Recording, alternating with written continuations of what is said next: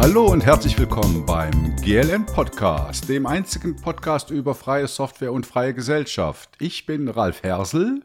Mein Name ist Leo Möller. Wir begrüßen alle Hörerinnen zur Folge 28, aufgenommen am 27. Oktober 2022. Und wer gut zugehört hat, weiß, dass ich was anderes gesagt habe als in den 27 Folgen vorher.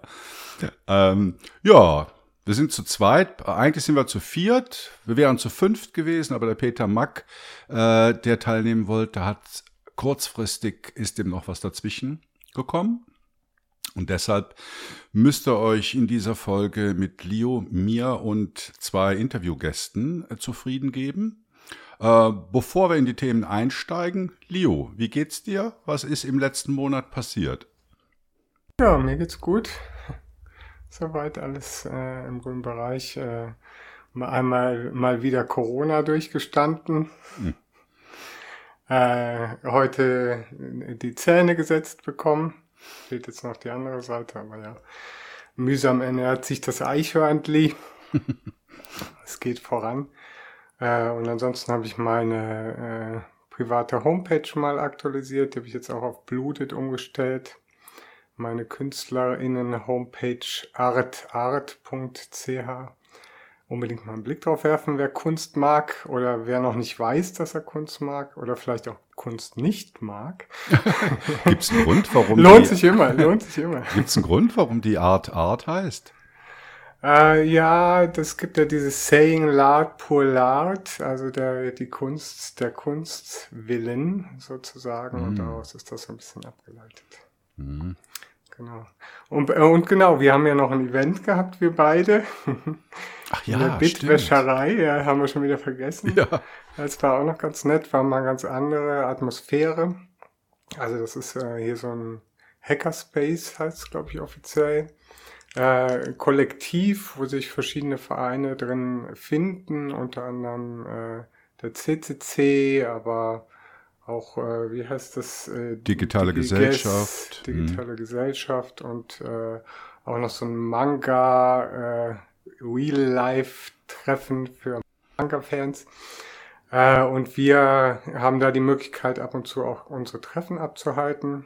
Also von der FSFE. Und ja, es sind ja eigentlich ist es ja, das muss man ein bisschen ausholen, eigentlich ist es ja ein loses Treffen von freie Software begeisterten Menschen, ähm, das äh, den Ursprung äh, ja schon in Richtung FSFE gefunden hat, aber zwischendurch auch ganz andere Sachen beinhaltet hat. Also man kann es auch als äh, GNU Linux CH Treffen bezeichnen. äh, ist auch übrigens ein Thema, was ich gerne nochmal ansprechen äh, möchte. Also ich fände das schön, wenn sich äh, über GNU Linux CH auch so Gruppierungen in unterschiedlichen Städten bilden, kleine Stammtische, also da seid ihr aufgerufen, auch wenn ihr nur zu zweit mal ein Bierchen trinken gehen wollt. Wir kündigen das gerne an auf der Homepage, machen gerne da auch eine eigene Kategorie für, falls sich das durchsetzen sollte, äh, dass wir auch mal äh, sage ich jetzt mal, im echten Leben uns näher kennenlernen. Und wir kommen da bestimmt auch gerne mal zu Besuch. Wenn ihr sagt, ihr macht jetzt irgendwas in München oder äh, in Hannover, dann setzen wir uns mal einen Zug und dann äh, seht ihr uns auch mal. Ja, wir hatten ja schon mal den Plan, dass wir ein, ein Leserinnen- und Hörertreffen beim Kongress machen, aber der ist ja, fällt ja jetzt leider schon wieder aus. Äh, ja, die Möglichkeit gibt's nicht. Aber ja, Leo hat schon äh, ange, angetönt, wie heißt das auf Deutsch? Äh, angesagt. Angesprochen. Ähm, angesprochen. Du hast Deutsch verlernt. Ja, ich habe so Deutsch. Ja, meine Güte, ich bin 30 Jahre hier. Da verlernt man ja, das. Mir geht's auch ähnlich. ähm, es gibt, also wir haben ja die FSFE Schweiz, wo wir äh, beide drin sind. Und ich, ich leite ja die Lokalgruppe Zürich. Und jetzt gibt's zwei neue. Es gibt nämlich noch eine Lokalgruppe St. Gallen und eine in Basel. Und äh, ja, also da gibt es genug Möglichkeiten, sich daran zu beteiligen. Und wie Leo schon richtig gesagt hat, also GNU Linux CH, wir sind ja da sehr affiliated äh, mit der FSFE. Und äh, ja, da werden halt ähnliche Themen besprochen und Aktionen geplant die äh, jetzt auch GNU, äh, GNU Linux äh, CH ähm, Interesse, Ja, betreffen, genau. Ja, Und also das sehen wir halt alles nicht so eng. Also wenn da äh, GLN-Hörer oder Leserinnen kommen wollen, kein Problem. Ich verlinke da auch nochmal die Seite, wo, wo ihr sehen könnt, äh, wann und wo wir uns treffen. Das sind auch monatliche Treffen, die stattfinden. Ja, würde mich auch freuen, mal ein paar von euch leibhaftig kennenzulernen. Unbedingt, ja. Ja, und da gibt's ja auch viele Überschneidungen. Also zum Beispiel das aktu aktuelle Projekt Fedigoff. Wir haben es schon mal ganz kurz angesprochen, auch im Podcast. Ähm, da geht's ja darum, dass wir Behörden in das Fediverse bekommen möchten. Jetzt wieder ganz aktuell, wenn der, ähm, wie heißt der, der Musk äh, seine Banküberweisung bis morgen 44, weiß ich nicht, wie viel. Ja, heute hat er doch schon 13 Millionen überwiesen. Ah, er hat schon mal ein bisschen was überwiesen. Anzahlung, okay, ja. Eine Anzahlung, okay. Ja, also ab morgen äh, dann bitte nur noch im Fediverse, ähm, so wie sich das gehört. Ähm, und da möchten wir natürlich auch, dass die Behörden und öffentlichen Institutionen dort mehr vertreten sind. Ich schreibe morgen einen Artikel darüber. Kampagnen. Ja, unbedingt. Das, äh, wir, wir werden das jetzt dann auch so langsam mal launchen, so oder so. Also das ist auch ein Projekt, was in der Zusammenarbeit mit der FSFE entstanden ist. Da gibt es noch ein paar Detailfragen zu klären, weil das dann natürlich auch schnell sehr politisch wird. Sowas, da muss man immer ein bisschen aufpassen. Ja, ich schreibe keinen denke, Artikel über Fedikow, der Mhm. kommt dann auch noch, sondern über den Brief, den das, wie heißen die, BFDI äh, an alle Bundesbehörden geschickt hat, äh, sich doch bitte bei Mastodon zu beteiligen. Und heute Ah, das ist es das. Bundesministerium des Inneren dazugekommen. Und die Bundeswehr ist, glaube ich, auch schon auf dem Fediverse. Oh, ja, ja, das hat uns gerade noch gefehlt. Panzerbilder. ja. Ja, hast du deinen neuen Job schon angefangen, Leo? Nee, das geht im Januar los. Ah, im Januar. Ja, Mhm. genau. Also es ist ja eigentlich eine äh, mehr oder weniger bekannte Umgebung. Äh, Ich gehe da wieder zurück zu meinem bisherigen Arbeitgeber, auch der bekannteste Schweizer Universität wahrscheinlich. Und ja, Die renommierteste Universität Europa, ne, drauf. Ja, Europas. würde ich schon sagen. Ja. Mhm. Würde ich schon sagen. Genau, und da, äh, das wird spannend, wieder ein bisschen mehr Red Hat. Bisher jetzt ähm, bei meinem jetzigen Arbeitgeber habe ich eigentlich überwiegend Debian und Ubuntu gemacht. Das war auch toll. Äh, auch viele äh, spannende Sachen etabliert mit Foreman, Puppet und solche Geschichten zur automatischen Verwaltung von solchen groß angelegten Systemen. Äh, und das hat mir auch, äh, auch viel Spaß gemacht. Und jetzt geht's halt wieder ein bisschen mehr in die enterprisigere Welt. Mhm. Beam me up, Scotty. Sehr schön. Ja, was war bei, bei mir? dir? Bei mir, also ich äh, hadere immer noch mit meinem Raspi 4, mit dem Streaming von, also so hier Mediathekenzeug und sowas, oder? Und äh, ich hatte da nach meinem Debian Buster Upgrade, was ich gemacht habe, hatte ich glaube ich letzte Folge schon erzählt, hat es mir den Desktop da ein bisschen zerschossen und äh, Chromium lief nicht mehr. Das habe ich aber mittlerweile alles hingekriegt und zwar über, ich traue trau es mich gar nicht zu sagen, über Snap-Pakete habe ich halt einen 106er Firefox installieren können und ein, ich weiß gar nicht, wo Chromium jetzt steht, 107er Chromium. Aber die, die sind beide zu lahm. Also damals mit einem Raspi 3 funktionierte das wunderbar mit so einer Spezial-Netflix-Kompilation vom Chromium-Browser, der aber auch nicht mehr tut und uralt ist. Und ich dachte, ja, jetzt installierst du dir einfach mal die neuesten Versionen von Chromium und Firefox. Aber das ist, weißt, die Bildqualität wäre mir ja noch egal. Aber wenn es halt nur ruckelt und zuckelt, ähm, nicht schön. Also da muss ich noch weiter experimentieren. Oder vielleicht haben auch Hörerinnen Tipps, wie sie streamen auf dem Raspi. Ja. Jo, also das ist so mein, mein, mein Gejammer des Monats. Ähm, dann habe ich mir neue In-Ear-Kopfhörer gekauft. Ich meine, ich hatte so ganz billige alte von irgendeinem Samsung-Telefon, die da auch schon fast zehn Jahre alt waren und mit Kabelbruch und allem. Die habe ich dann weggeworfen, habe mich so ein bisschen erkundigt bei, äh, bei Marius Quabeck. Kennt vielleicht der eine oder andere noch damals aus Nerdzoom-Zeiten. Jetzt heißen sie ja Technik, Technik. Und er ist ja auch Musiker gewesen. Und der hat mir dann die Shure SE215 äh, in ihr Kopfhörer empfohlen. Und ich muss sagen, da bin ich sehr mit zufrieden. Also vom Klang sehr gut. Das sind eigentlich so Stage äh, in ihr Dinger, also für die Bühne. Sind aber vom Klang keine Monitoren, sondern haben einen gewissen Bass, aber auch nicht zu viel. Sehr schöne, klare Auflösung in den Mitten. Warme Höhen, also nicht zu schrill.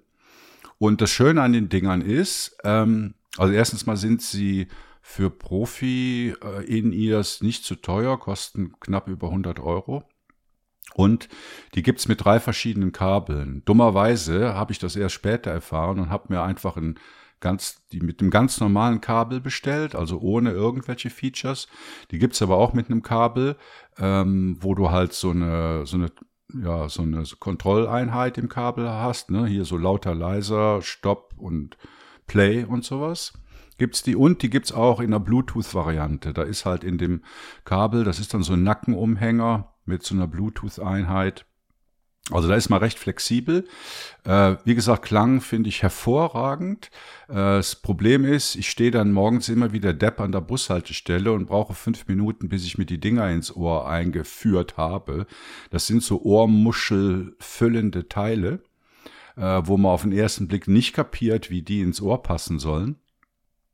Ähm, ja, aber das äh, nach einer Woche hat man es dann raus sieht so ein bisschen aus, als würde man Hörgeräte tragen. Die sind so, so, so durchsichtige Plas Plastikdinger, die das ganze Ohr ausfüllen.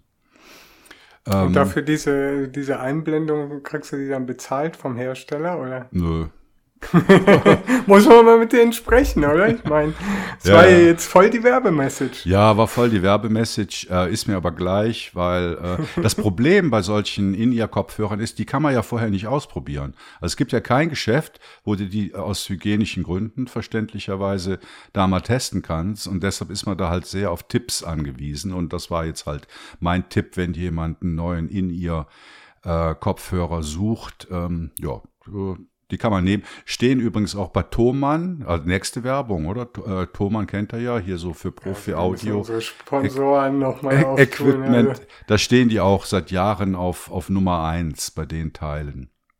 Ja. Ähm, was habe ich noch? Genau, über Whisper wollte ich noch mal kurz erzählen. Das ist auch so ein, schon ein bisschen eine Überleitung zu äh, meinem Thema. Ähm, das ist so ein äh, Transkribierungs-KI-Tool äh, äh, von der Firma OpenAI. Also das sind doch diese hier, die GPT-3 machen und die DALI machen. Und bei Whisper ist es so, das ist frei, kann man also frei benutzen. Liegt, ich glaube, auf GitHub.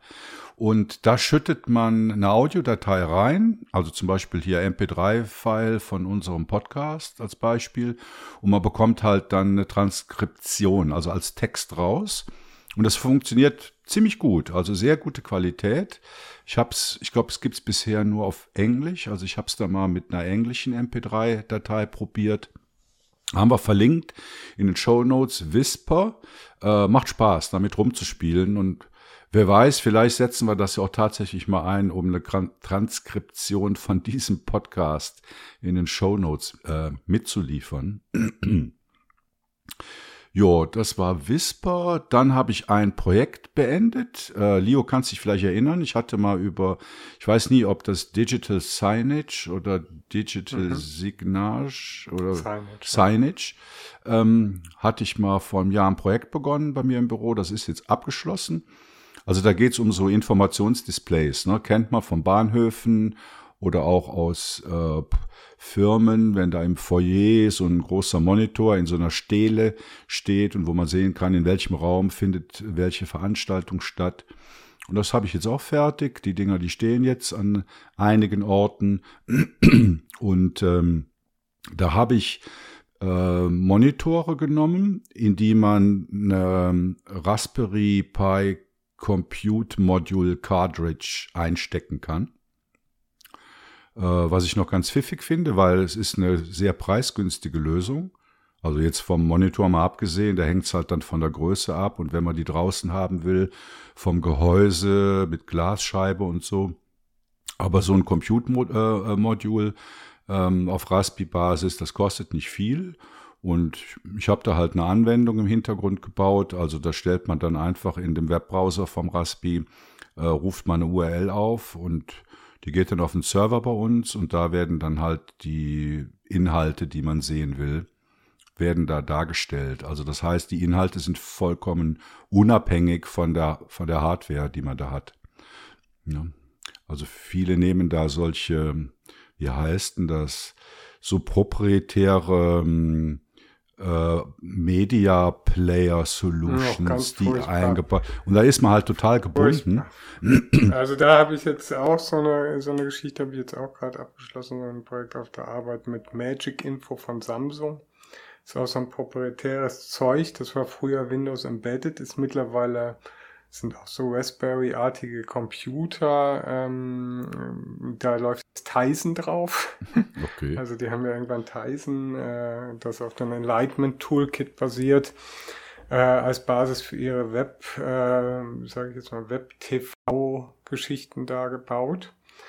Äh, und da bezahlst du richtig Kohle für die Dinger. Also du bezahlst einmal diesen Player natürlich, den musst du halt kaufen, die Hardware. Dann äh, brauchst du halt die Server-Software, die ist noch gratis. Dann läuft das Ganze aber nur mit Samsungs äh, Bildschirmen natürlich. Also, und nur mit zertifizierten Enterprise-Bildschirmen. Die kosten dann gleich das Dreifache.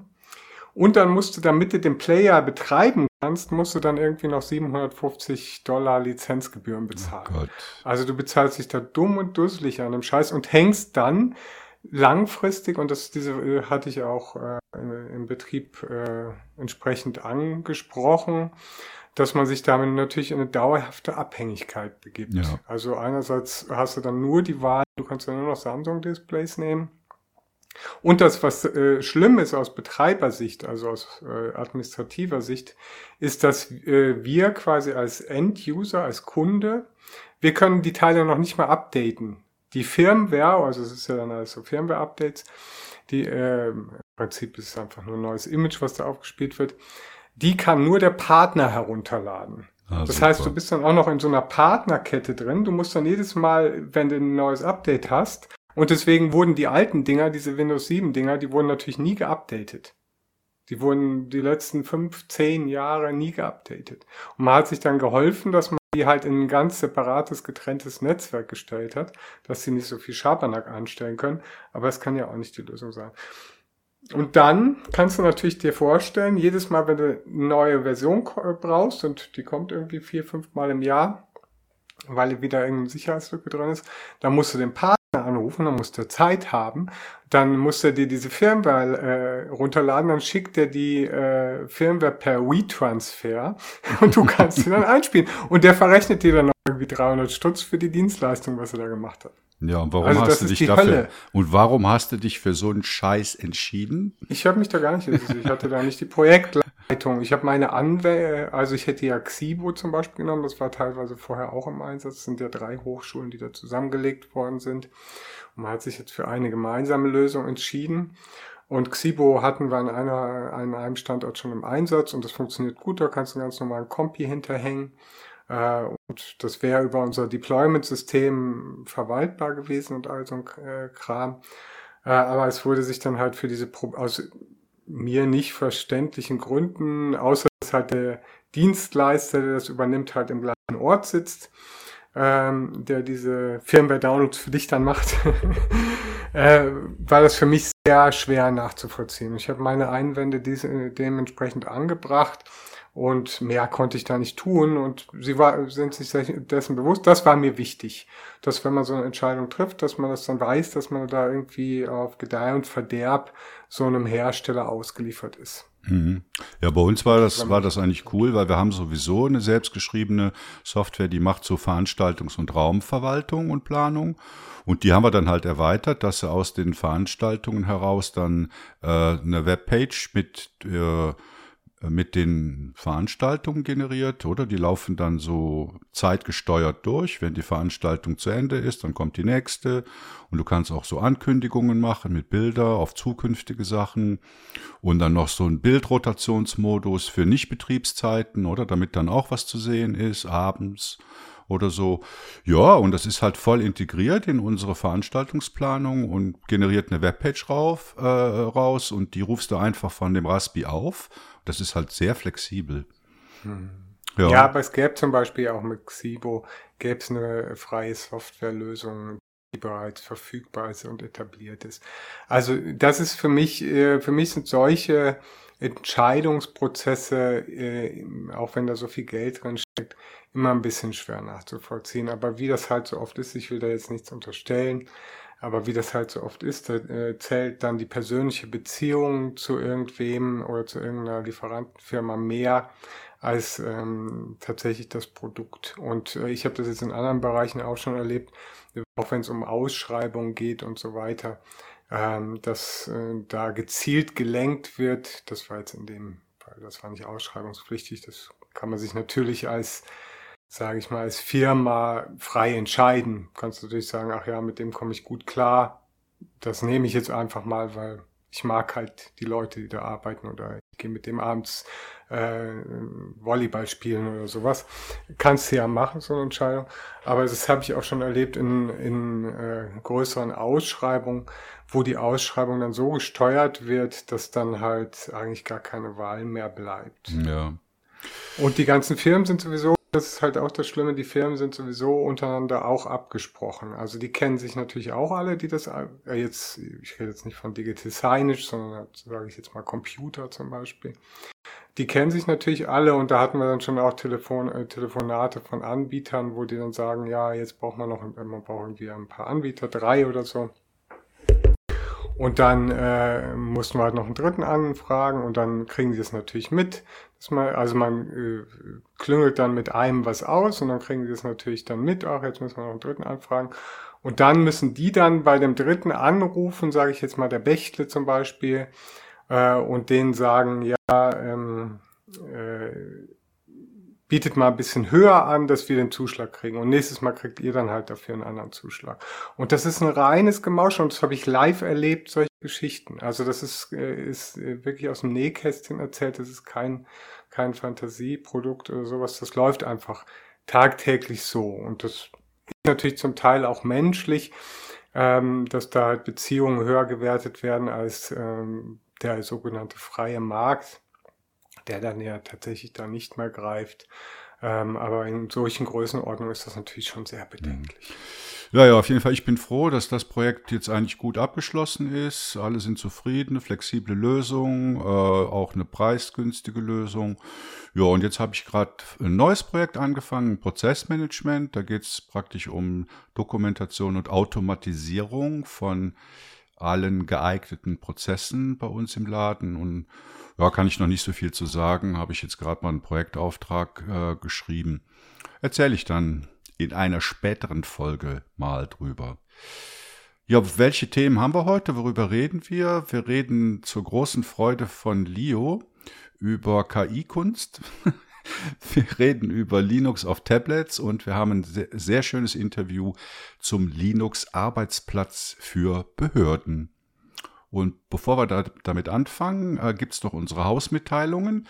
Ähm, wir möchten uns ganz herzlich bei allen Spender und Spenderinnen bedanken, die uns monatlich unterstützen. Dann wollte ich mich auch bedanken bei der letzten, bei den Autoren und Autorinnen, ne, es waren glaube ich nur Autoren, äh, der letzten Serie, die wir gemacht haben über strukturierte Notizen, also Zim, Joplin, solche Sachen. Da gab es insgesamt 17 Beiträge, so viel hatten wir noch nie zu einer Serie. Und da waren ganz interessante und auch völlig unterschiedliche Lösungsansätze dabei. Herzlichen Dank dafür.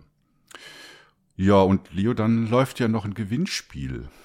Ja, wir haben noch ein Gewinnspiel am Laufen. Bisher ist die Beteiligung eher mau. Ich weiß gar nicht, also manchmal ist es nicht wirklich nachvollziehbar, woran es liegt. Aber ihr seid noch aufgefordert. Ich würde sagen, äh, ich weiß gar nicht, wann es endet, ehrlich gesagt. Oh, ja, am, Hast du es im Kopf? Ja, Ende Na, Oktober. Ich glaube, wir haben es nämlich, ja, nee, nee, ich glaube, wir haben es nämlich diesmal auf Mitte November oder so geschoben, weil wir Mitte des Monats angefangen ah, haben. Ah, okay. Äh, das ist ein bisschen anders. Also müsste man im Artikel nochmal nachschauen, aber da seid ihr gerne eingeladen, auch noch, äh, äh, sage ich jetzt mal, bis Mitte November noch nachzuliefern.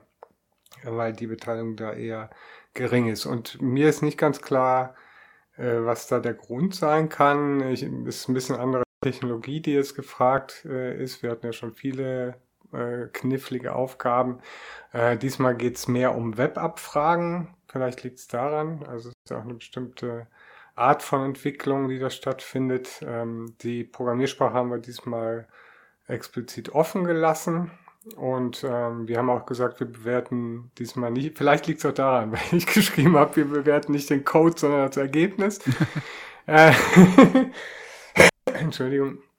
Aber äh, das äh, schreibe ich nächstes Mal sicher nicht, nicht mehr rein. Wir schauen uns natürlich auch die Codequalität an. Aber in dem Fall zählt tatsächlich, äh, wer das beste Ergebnis liefert. Also es ist, hängt natürlich immer voneinander ab. Also guter Code liefert in der Regel auch ein gutes Ergebnis. Ist nicht immer der Fall. Man kann auch sehr schlechten Code haben, der auch trotzdem ein sehr gutes Ergebnis liefert. Also die äh, Möglichkeiten sind da vielfältig. Jo. Ja, fang mal an. Ja, also eben, macht mit, ist noch Zeit genug. Und äh, ich weiß gar nicht, was gibt's zu gewinnen? Bestimmt äh, wieder was Tolles. Ein Pinephone. Ah ja, ein Pinephone, genau. Jo. Also es lohnt sich auf jeden Fall. Ja, äh, mein Thema KI-Kunst. Ähm, ich hatte mir hier noch zwei Einleitungsthemen aufgeschrieben, Brain Pong und Zukunftstag, die überspringe ich aber jetzt mal, sonst wird das alles wieder viel zu lang. Äh, KI-Kunst ähm, würde ich gerne mit der Leo diskutieren, weil Leo ja auch Künstlerin ist. Also ihr habt, ich meine, das geht ja durch die Presse wie sonst was, diese ganzen Anwendungen, die es gibt, äh, von OpenAI gibt's das DAL-E, dann gibt's eine freie Umsetzung, Stable Diffusion heißt die, dann gibt's noch Midjourney, das sind so die bekanntesten Dinger. Und was die machen ist, man wirft eigentlich einen Text rein, also man sagt, welches Bild man denn gerne hätte. Äh, da kommt es sehr darauf an, wie man diesen Text formuliert, ob da auch in etwa das rauskommt, was man sich vorgestellt hat. Also meistens beschreibt man da drin die, äh, die Stimmung, die Gegenstände, die zu sehen sein sollen und die Kunstrichtung. Also was weiß ich, äh, zeig mir drei Männer, die auf einem Elefanten reiten in surrealistischer Art. Oder mache ein Ölgemälde von einer Maus, die Fahrrad fährt. Irgendwie sowas. Und dann generieren diese, diese äh, KI-basierten ähm, Systeme, die generieren dann, ich weiß es nicht, also bei DAL, bei DAL-I bekommt man immer direkt, ich glaube, vier oder fünf Bilder geliefert, die dann auch alle etwas anders aussehen. Und äh, Stable Diffusion habe ich selber noch nicht ausprobiert. Aber wenn ihr euch Ergebnisse von Stable Diffusion angucken wollt, da gibt es eine Webpage, die heißt lexica.art. Habe hab ich auch verlinkt. Da findet man äh, Hunderttausende von Bildern, die von Stable Diffusion generiert worden sind. Und da steht auch immer der Prompt dabei, also der Text, der eingegeben wurde, um dieses Bild zu erzeugen. Also dass man nur grob ähm, worum es überhaupt geht. Und jetzt gab es in den letzten Tagen gab es ein paar Meldungen. Also es gibt ja, äh, kennt ihr äh, Shutterstock, das ist so ein Stock-Image, eine Stock-Image-Firma, Stock-Image-Seite. Und ähm, die will äh, DAL-I als Generator innerhalb von Shutterstock anbieten, um dort Bilder oder von mir aus auch Kunst äh, generieren zu können. Das kann man dann selbst. Und es ist ja so, bei diesen Maschinen, das sind ja neuronale Netzwerke, die machen das ja nicht von sich aus, sondern die basieren halt auf Trainingsdaten, also anderen Bildern, die es schon gibt äh, im Internet, in irgendwelchen Sammlungen und erzeugen daraus dann ähm, explorativ neue Entwürfe. Und äh, was ich jetzt interessant fand bei Shutterstock, die haben gesagt, ja, sie wollen dann aber die Trainingsbildkünstler, also die Künstler und Künstlerinnen, die zum Trainingsmaterial eines solchen generierten Bildes beigetragen haben, vergüten. Wie das genau gehen soll und wie hoch die Vergütung sein soll, das äh, konnte ich nicht rausfinden. Den entsprechenden Artikel dazu bei Heise, den habe ich verlinkt. Und das ist mal, das ist jetzt mal ein anderer Ansatz, weil wenn man sich andere Bildportale anschaut, zum Beispiel äh, Getty Images, die verbieten explizit sowohl das Hochladen als auch den Verkauf von solcher KI-generierten Kunst. Äh, was hältst du davon? Also von diesem Unterschied verbieten also, oder die, Tra ja. die Trainer vergüten? Also halte ich von beiden nichts, muss ich ganz klar sagen. Also das äh, mit dem Trainer vergüten, du kennst ja äh, Mechanical Turk. Muss ja kennen als Schachspieler. Ja. Also äh, du kennst ja wahrscheinlich auch den Amazon Mechanical Turk, wo halt äh, so Klickarbeit oder äh, was halt äh, gegen minimale Centbeträge vergütet wird. Also wirklich, äh, äh, habe ich jetzt auch noch mal einen Bericht drüber, äh, drüber gelesen, weil ich mich das interessiert, äh, mich ursprünglich die Maschine, äh, die ursprüngliche Maschine, die ja schon äh, was älter ist, äh, der erste sozusagen Schachcomputer, ähm, äh, interessiert hat, hatte ich mich äh, mal damit beschäftigt und äh, das ist äh, dafür gedacht, dass Menschen dann Arbeit übernehmen, die bisher nicht vom Computer übernommen werden kann. Das sind jetzt irgendwelche Auswertungen oder sowas. Wobei Auswertungen zum Beispiel irgendwie äh, bei uns äh, an der Hochschule findet jetzt auch so eine AI-Konferenz statt. Da wird auch ein Bereich vorgestellt, in dem zum Beispiel Hotel-Reviews durch KI automatisch analysiert werden. Also das ist heute auch schon möglich. Der Bereich wird natürlich immer kleiner. Und was mich da noch äh, erstaunt hat in dem Zusammenhang, da war ich, ich hätte jetzt halt gedacht, das wären die meisten, die das halt machen, weil du verdienst dann vielleicht irgendwie, ich sag mal, 500 Dollar im Monat oder so, wenn du solche Sachen machst. Ähm, und ich hätte jetzt halt gedacht, das wird dann irgendwo in Indien oder so ein paar Leute ansprechen, die das dann halt machen, um über die Runden zu kommen. Aber die meisten, die äh, den Amazon Mechanical Turk bedienen, kommen tatsächlich aus den USA. Das hat mich wirklich nur erstaunt. Aber von daher, das fällt für mich mit dieser Vergütung, fällt das für mich in so eine ähnliche Richtung und das wird wahrscheinlich auch in einer ähnlichen Preisklasse dann entlohnt. Also von daher, ja, finde ich solche Sachen eigentlich immer schlecht. Das ist ja überhaupt nicht reguliert, dieser Markt. Das ist arbeitsrechtlich schwierig. Äh, du hast eigentlich gar keine Rechte als, äh, als Amazon Mechanical Turk. Und was findest du das Umgekehrte denn besser, das Verbieten? Nö, ich habe ja gesagt eingangs, ich finde beides eigentlich nicht gut, äh, weil verbieten, das ist natürlich dann einfach eine, eine Frage dieser Plattform. Möchten wir als Plattform haben, die halt von der KI generiert werden oder nicht, weil du äh, das Problem, was daraus sich ergibt, ist, dass halt einerseits, du hast es ja eingangs zum Beispiel mit Lexika auch schon erwähnt, dass dann einfach die schiere Masse, also du kannst ja dann, das kannst du ja automatisieren, die bieten äh, APIs an, äh, die meisten dieser Projekte. Du kannst dann einfach einen ganzen, sage ich mal, ein, ganze, ein ganzes Buch kannst du da reinschmeißen und dann irgendwie tausende von verschiedenen Bildern generieren lassen. Und das flutet solche Plattformen natürlich einerseits auch. Und da kann ich dann halt schon verstehen, ähm, dass die das einfach nicht drin haben wollen.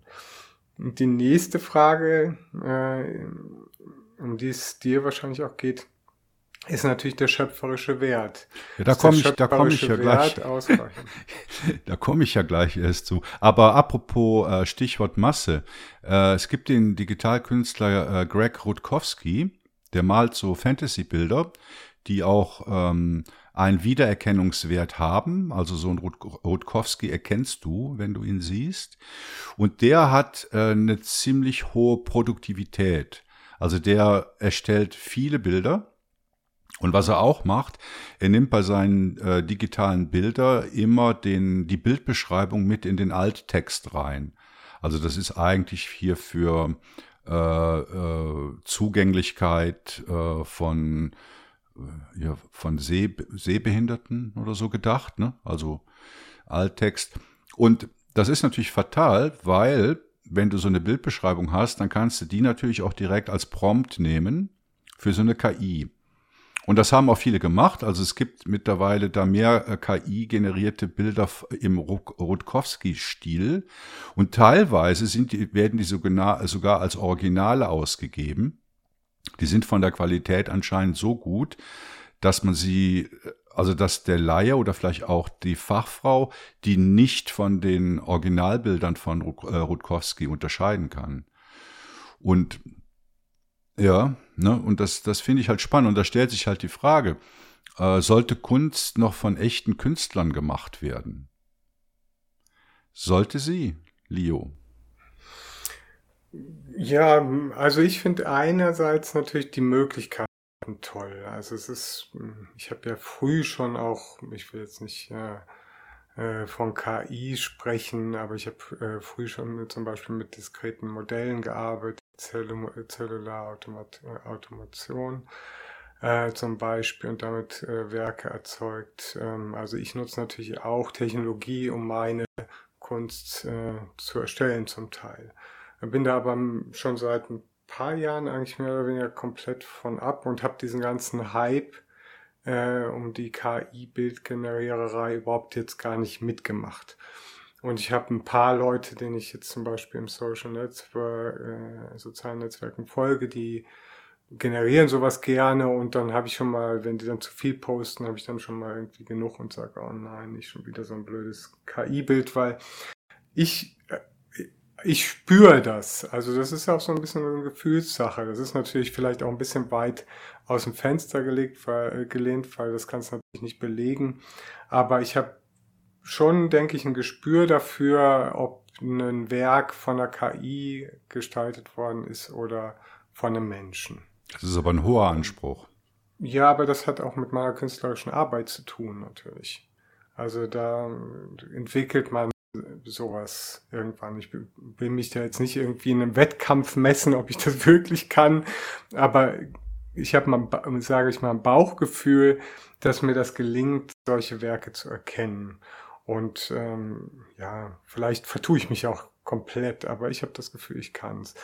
Und das ist dann halt die Frage. Also für mich, was Kunst für mich als Künstlerin ja ausmacht, ist ja ein Ausdruck von meinen Emotionen, Ausdruck von was mich bewegt. Auch äh, meine Werke sind ja oftmals auch äh, sehr äh, agieren sehr mit der Zeit äh, zum Beispiel, haben meistens oder oftmals einen politischen Kontext und solche Geschichten.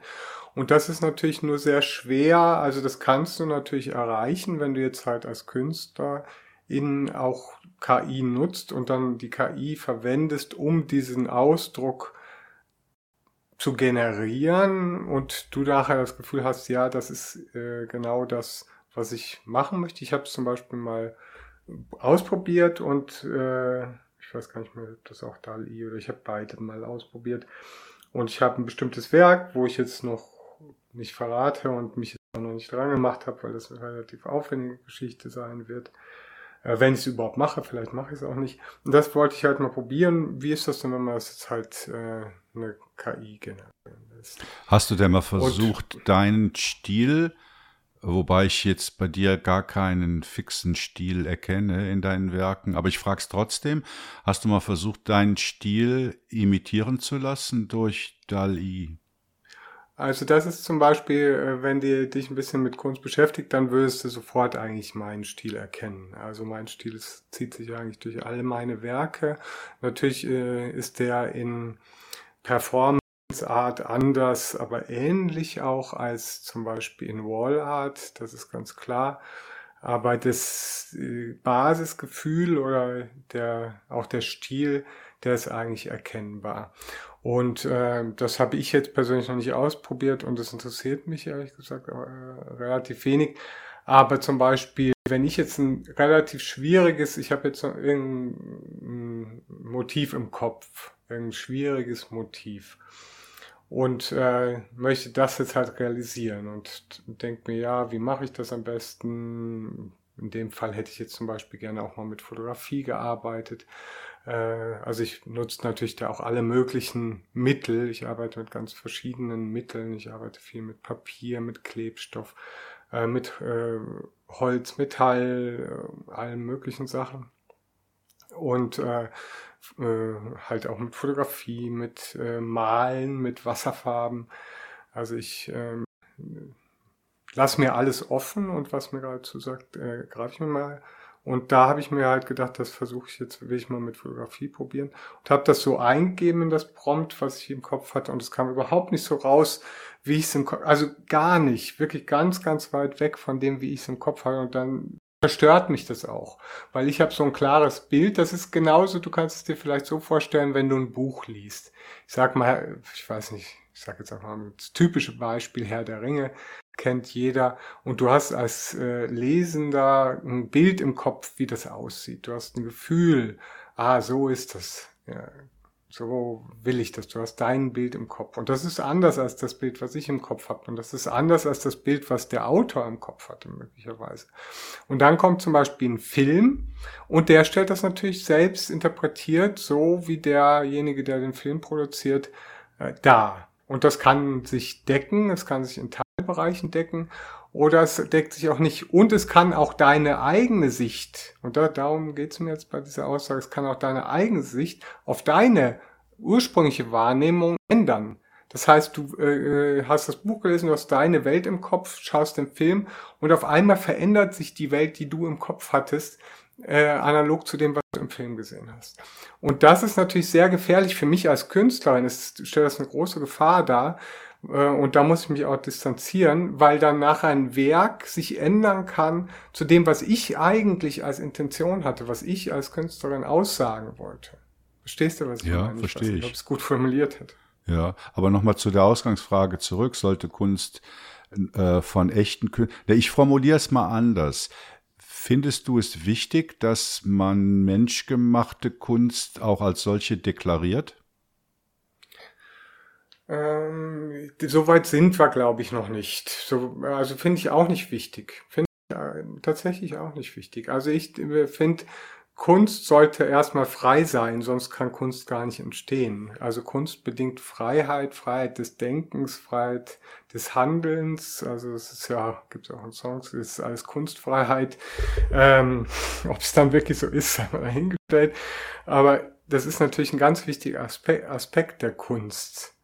Und äh, daher, von daher finde ich es schwierig, da irgendwelche Eingrenzungen zu machen. Ich glaube, das ist jedem Künstler oder jeder Künstlerin selbst überlassen, wo sie sich da findet. Ich denke, es wird viele geben, die in Zukunft da mehr mitmachen. Ich habe das am Anfang, wie gesagt, einige meiner Werke basieren auch darauf. Die sind aber schon irgendwie zehn Jahre alt. Ähm, und basieren auf ähnlichen Technologien, die heute zum Beispiel äh, äh, zum Einsatz kommen. Ähm, GPT-3 und sowas. Und äh, ja, das musst du selber finden. Als Künstler musst du für dich selber herausfinden, passt das für mich, hilft mir das, meinem äh, Werk Ausdruck zu verleihen oder behindert mich das mehr? Und äh, da bin ich halt vor längerer Zeit schon auf den Punkt gekommen, dass es mich in meiner schöpferischen Tätigkeit mehr behindert, eben durch diese Fehlreflexion, die ich jetzt äh, versucht habe vorhin zu beschreiben, äh, als dass es mich wirklich weiterbringt. Und das kann dazu führen, dass ich dann zum Beispiel solche Werke wie das, was ich jetzt da im Kopf hatte, dass ich die dann ganz beiseite lege und nicht mache. Ich hatte quasi was im Kopf, wollte ich machen, habe es versucht mit KI und dann hat mich das so abgeschreckt, nee, dann mache ich es gar nicht. Weil dann brauche ich wieder irgendwie frische Luft. Also mich als Kunstleihe würde es ja schon interessieren, wer die Schöpferin oder der Schöpfer der Kunst ist. Also du kannst natürlich sagen, ja, ist doch völlig egal, äh, nimm das wahr, mach dir deine Gedanken dazu, genieße es oder nicht, egal wer es geschaffen hat. Und für mich besteht aber immer so eine Beziehung zwischen Künstler und Kunst. Also von daher bin ich der Meinung, dass man menschgemachter Kunst auch eine andere oder vielleicht höhere Wertschätzung entgegenbringen kann als gegenüber KI-Kunst. Das würde ich so nicht bewerten wollen, Ralf. Wirklich, das ist schwierig.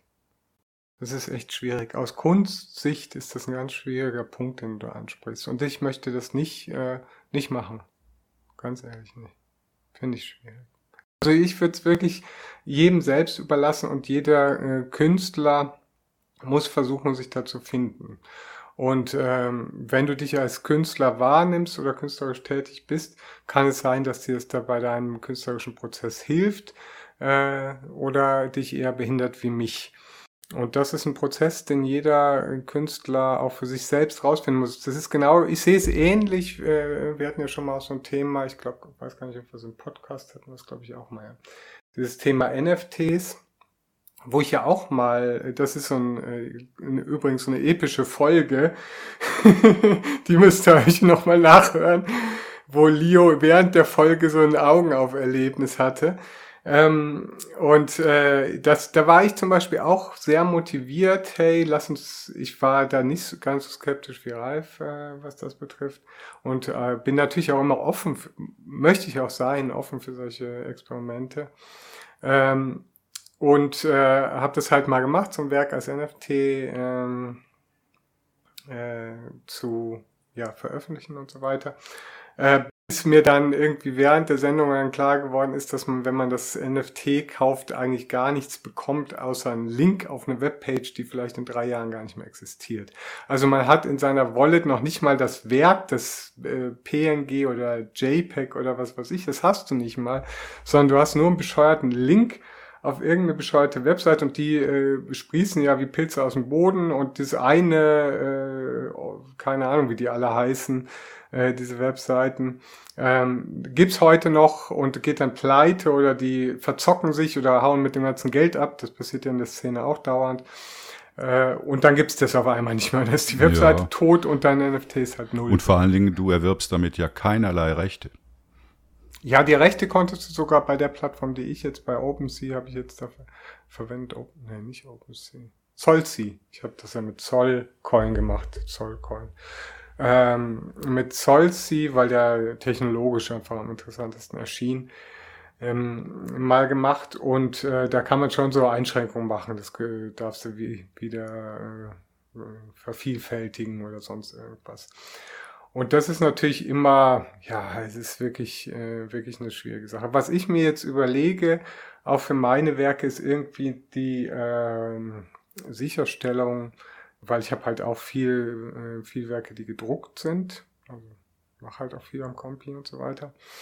Und die Sicherstellung, dass es halt wirklich, wenn du das kaufst, dass es wirklich von mir stammt. Und da überlege ich mir jetzt gerade was, ob ich da mit einem Hologramm arbeite oder sonst irgendwas. Also da, äh, da muss ich jetzt wirklich was machen, weil das ist natürlich klar. Also ich habe natürlich ein Copyright auf meinen, meinen Werken, aber die sind im Internet, ein Teil ist im Internet, ein äh, großer Teil sogar. Äh, und die kannst du natürlich schon runterladen und wenn du willst, kannst du die ausdrucken. Und äh, das kann ich natürlich nicht sicherstellen. Und ich muss natürlich irgendwo garantieren, wenn du ein Werk von mir kaufst, äh, dass es von mir stammt. Und ich unterschreibe halt nicht gern. Also ich bin jetzt wirklich am überlegen, ob ich wirklich unterschreibe die Werke. Das habe ich bisher nicht gemacht. Ähm, da muss ich mir noch irgendwas überlegen. Ja, aber dann hast du ja doch wieder den Bezug zwischen dem Werk und der Künstlerin. Was du ja Natürlich. vorhin gesagt hast, das spielt keine Rolle. Wie meinst du das? Ja, ich habe doch gesagt, menschgemachte Kunst könnte mehr wertgeschätzt werden oder könnte als solche überhaupt erkennbar gemacht werden.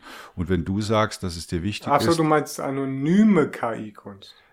Nein, wenn du, wenn du ein Bild erstellst oder irgendein Kunstwerk und du überlegst dir da ein Hologramm oder eine Signatur oder irgendwas drunter zu machen, dann verbindest du doch das Kunstwerk mit deiner Person. Ja, in einer gewissen Form schon. Ja. Und das meine, das meinte ich vorhin, dass der, wie sagt man, der Betrachter oder die Kundin oder Käuferin von der Kunst den Bezug zwischen Werk und Künstlerin hat. Ja, was bei der KI-Kunst dann nicht Aspekt, so ist. Also bei der KI-Kunst, da kannst du dann von mir aus drunter schreiben, wurde von Stable Diffusion generiert. Punkt. Durch Künstler XY. Ja, durch, ja, also, ja, okay. Das würde ich jetzt nicht, ja, das würde ich wirklich, äh, würde ich jetzt äh, schon noch die Kette halt sehen. Also der Künstler hat da natürlich schon noch seine Arbeit in irgendeiner Form gemacht, muss er ja.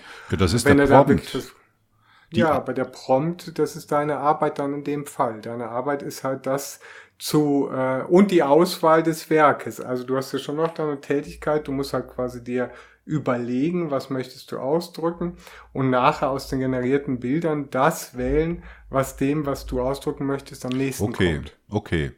Aber ich glaube, also das, ich glaube, da, da, ich immer noch die gleiche da sind wir uns einig, eine Deklaration, also eine Verbindung zwischen Schaffender und Kunstwerk wäre schon gut. Das, ich, ich denke, den meisten Künstlern ist das wichtig. Ich habe es lange Zeit ja halt nicht gemacht. Ich komme ja ursprünglich aus dem Bereich Street Art. ähm, und habe halt Graffitis gemacht und das ist, du bist dann halt nur in der Szene bekannt. Keiner weiß, wer Cyrus ist. Das weiß niemand außer in der, äh, in der Szene zum Beispiel. Also das ist ja, wenn du jetzt irgendwie ähm, an Zug vorbeiläufst oder sowas und dann irgendwie ein, schönes Bild siehst und dann ist das halt ein Tag drauf von dem Graffiti-Künstler. Äh, wenn du nicht in der Szene aktiv bist, da weißt du, hast du keine Person dazu. Da hast du keine Person. Und natürlich in der Szene kennen sich die Leute äh, in einer gewissen Form. Ja, also die meisten kennen sich schon. Ähm, das ist schon der Fall, aber das ist eine andere äh, Repräsentation. Also du bist dann ja eher bewusst gewählt anonym unterwegs. Was auch eine ganz, also es hat mir sehr lange sehr viel Spaß gemacht und das ist eine ganz tolle Form der Darstellung, weil es das auch ein bisschen entkoppelt. Also ich hatte zum Beispiel auch eine, eine Phase, wo ich, also ich meine, das war, keine Ahnung, ich habe angefangen mit 16 oder so. Und das war ähm, so auch so diese Techno-Zeit. Und es war so eine Phase, wo halt viele Künstler sich überhaupt nicht gezeigt haben. KLF zum Beispiel haben sich ja lange Zeit überhaupt nicht auf der Bühne gezeigt. Also die hatten immer nur ihre Einhörner da auf dem Kopf und diese langen Kutten und so weiter und niemand wusste, wer jetzt tatsächlich da drunter war. Und das hat mich immer in einer gewissen Form fasziniert. Heute ist das nicht mehr so. Ich möchte natürlich auch ist ja natürlich mein Bedürfnis, klar. Ich möchte mit meiner Kunst in Verbindung gebracht werden. Das ist meine kreative Arbeit. Und ich möchte auch in, was du dir halt nimmst, ist die Möglichkeit, in Dialog zu treten. Und das ist halt schade. Das habe ich dann irgendwann realisiert auf meiner Reise, äh, dass mir das doch gefehlt hat. Also, dass du dich dann quasi so wie so ein Avatar abstrahierst von deinem Werk, aber ähm, du kannst dann nicht mehr wirklich in Dialog treten. Mit deinen, äh, ich will jetzt nicht sagen Fans, sondern äh, ich sage jetzt mal mit deinen ja, mit deinem Gegen, ich sag einfach mal Gegenüber. Mit deinem Gegenüber fehlt dir die Möglichkeit, in Dialog zu treten. Nur durch dein Werk. Ist eine andere Form, ist eine andere Kraft auch. Das Werk muss dann sehr kraftvoll sein. Und zum Beispiel KLF hat sehr kraftvolle Werke gemacht. Immer noch einer der, für mich einer der größten Künstler, äh, die ich kenne, KLF. Wer es nicht kennt, unbedingt nachhören. Wir haben, wir haben jetzt ähm, über Kunst gesprochen und die Beispiele, da ging es äh, in erster Linie um Bilder. Aber mir ist einfach noch wichtig zu sagen, dass wir ja über Schöpfung oder über Kunst, künstlerische Gestaltung im generell sprechen. Also das geht ja weit über Bilder hinaus, oder? Das, das, man kann äh, über Texte nachdenken, Romane, über Code oder Stichwort Autopilot, nee, Copilot heißt das Ding. Filme habe ich jetzt auch schon gesehen, dass kurze Filmsequenzen von der äh, KI erzeugt werden, Musik und so weiter. Was ich damit sagen will, ist, dass dieses Thema ja allumfassend ist und dass uns das sicher noch lange beschäftigen wird, auch solche Diskussionen, wie wir heute geführt haben. Und das führt mich zu einem weiteren Punkt, nämlich die äh, Qualität also wenn man sich heute anguckt, was Text-zu-Bild-Generatoren leisten, dann kann man das bestenfalls als explorativ bezeichnen. Also es gibt so eine gewisse Kreativitätseinordnung bei der Kunsterstellung und, und explorativ bedeutet hat halt, dass die KI äh, Regeln ähm, zum, wie sagt man das auf Deutsch, auf Deutsch, to mimic, ähm, Regeln kennt, um etwas zu imitieren. Genau das Wort habe ich gesucht. Ne? Und was ein Schritt ist, der noch fehlt, das ist halt nach dem Explorativen der nächste Schritt bei Kreativität, das ist die Transformation. Also das ist die Fähigkeit, dass du nicht nur etwas imitierst, sondern dass du aus dir heraus in der Lage bist, einen neuen Stil zu entwickeln. Und ja, das ist die Frage. Äh, also das ist nochmal ein ganz anderes spannendes Thema. Jetzt mal ein bisschen ab jetzt vom, von der Kunstgeschichte, wo ich jetzt auch mal drüber gestolpert bin, hatte ich dir auch äh, hier mal einen Link geschickt, Ralf. Ähm, zum Beispiel darüber, äh, wie man jetzt mit GPT-3 basierten Systemen Texte schreiben kann. Und du gibst dann einfach, schreib mir ein Essay über ähm, Corbusier zum Beispiel oder schreibt mir irgendwie äh, über seine ersten Bauten und wo er gelebt hat und so weiter und schreibt mir irgendwie fünf Seiten darüber. Und die Qualität ist tatsächlich erschreckend gut, so gut, dass irgendwie jemand in der amerikanischen Highschool so einen Hausaufgabenservice aufgemacht hat. Und der hat dann einfach, und das ist ja äh, ähm, die Texte, das ist, deswegen sage ich jetzt halt eben mit der Erwartungshaltung und dem Stil. Äh, die Texte sind alle super geschrieben, also sage ich jetzt mal Schul, Schulbewertung, Schulbewertung, super geschrieben, toller Schreibstil und so weiter und so fort, erfüllen alle Anforderungen an eine äh, Schularbeit. Ähm, und die lassen sich halt beliebig vervielfältigen und die lesen sich alle gut und alle aber ein bisschen anders. Also du kannst jetzt nicht sagen, ach, der hat abgeschrieben oder sonst was, äh, weil alle Texte halt irgendwie schon äh, eindeutig sind. Und dann machst du nachher noch ein bisschen Copy-Paste und dann äh, bist du dann halt fertig und kassierst dann irgendwie fünf Dollar oder zehn Dollar für die Hausaufgaben. Und dann, äh, das stellt dann wieder ganz andere Fragen und wirft ganz neue Betrachtungsweisen auf, wie zum Beispiel wir in Zukunft ähm, auch bewerten möchten. Weil sowas, wonach die Bewertungskriterien, wo bisher, nach dem bisher in Schulen zum Beispiel bewertet wird, das ist klar, guter Schreibstil, äh, gute Grammatik, klare Kommaregel befolgen und so weiter und so, äh, sofort auch eine Erwartungshaltung an einen bestimmten Schreibstil diese KI schreibt natürlich auch genau in diesem Stil, weil die das immer als Input bekommt, ist ja klar, schreibt nur in diesem Stil. Äh, und dann ist die Erwartungshaltung, was kann ich denn dann als äh, Lehrerin überhaupt noch bewerten? Weil ich weiß nicht mehr, kam das, kam die Arbeit aus der KI. Also ich bin ja jetzt äh, auch wieder im Architekturbereich mich am Weiterbilden und so weiter. Und da habe ich mir auch schon überlegt, ob ich da einfach eine KI-generierte Arbeit einreiche. Einfach Spaß. Und nachher sage, hey, guck mal, das ist von der KI generiert. Und einfach mal, um zu prüfen, was, ob die gut bewertet würde. Verstehst du, was ich meine? Ja, ja.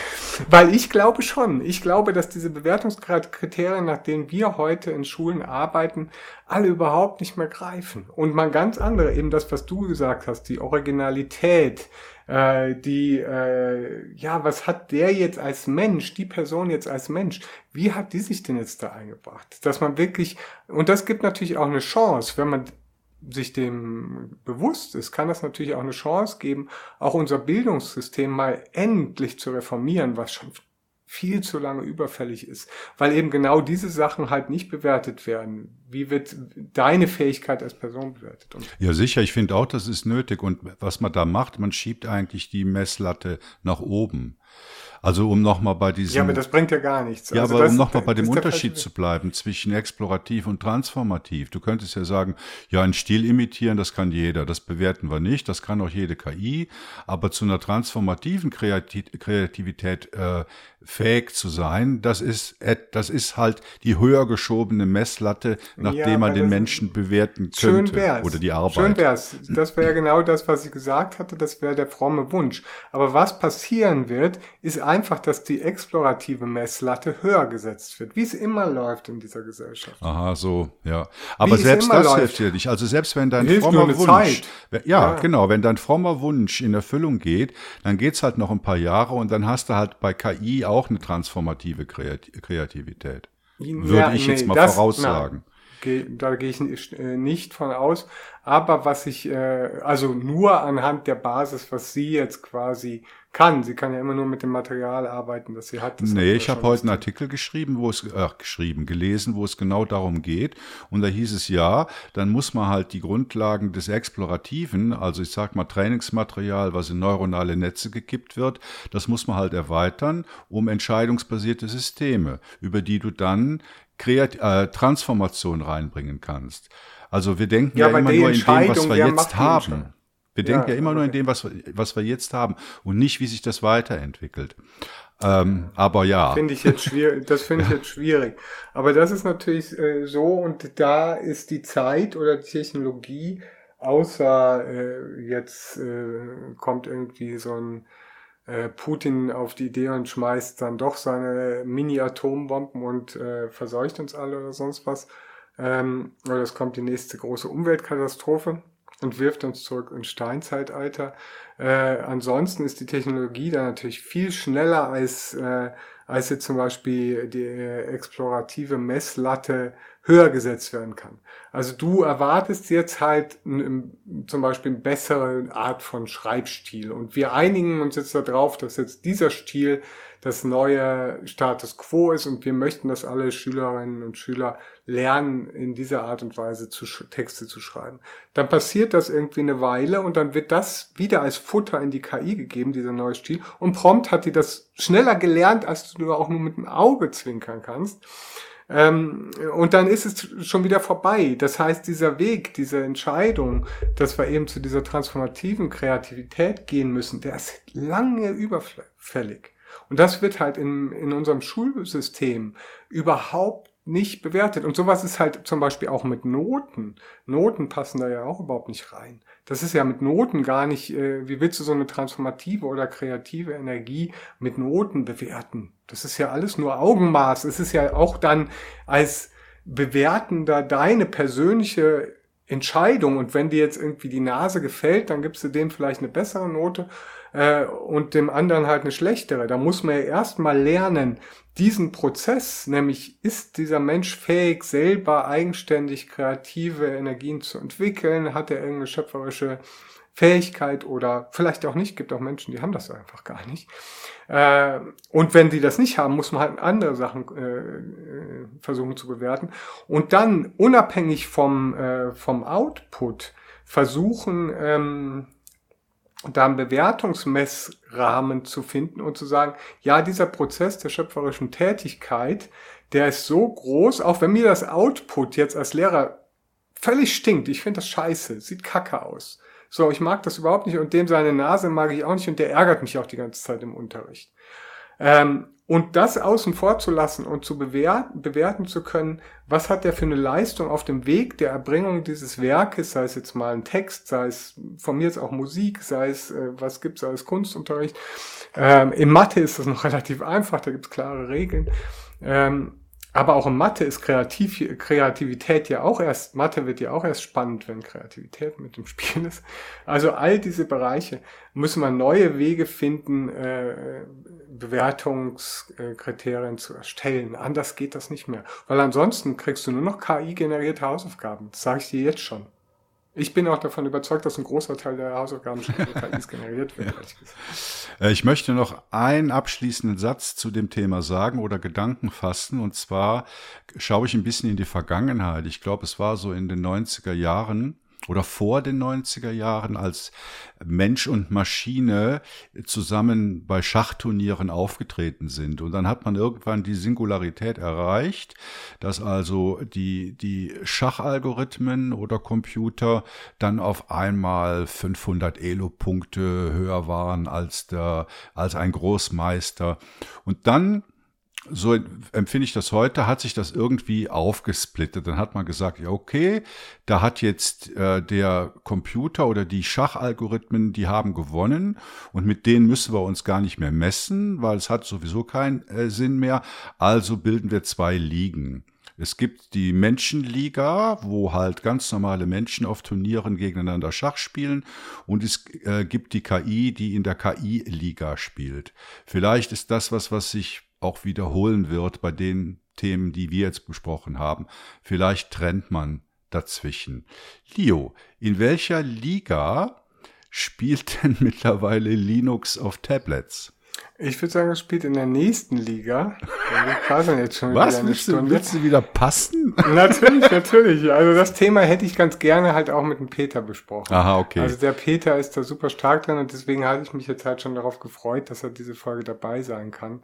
Aber hoffentlich klappt es dann das nächste Mal, weil der kann da sicher auch noch ein paar spannende Informationen zu beitragen. Ja, wir sind auch schon wieder über eine Stunde, sehe ich gerade.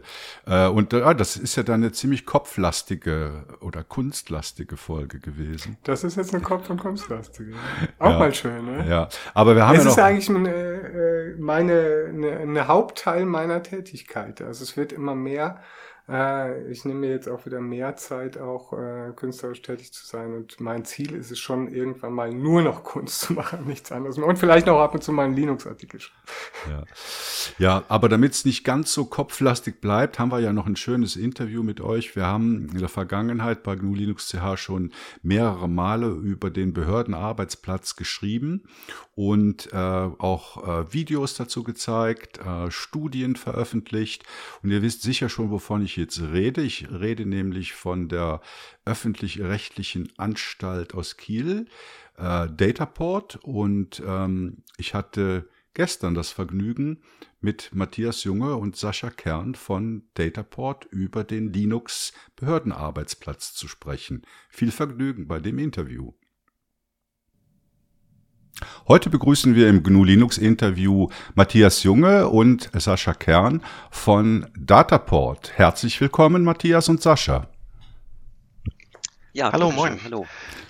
Ja, ähm, bevor wir anfangen mit Dataport, äh, wo sitzt ihr? Was macht ihr? Was ist eure Aufgabe bei Dataport?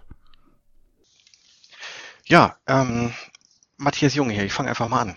Ähm, ich sitze aktuell in Kiel, ganz im Norden ähm, Schleswig-Holstein.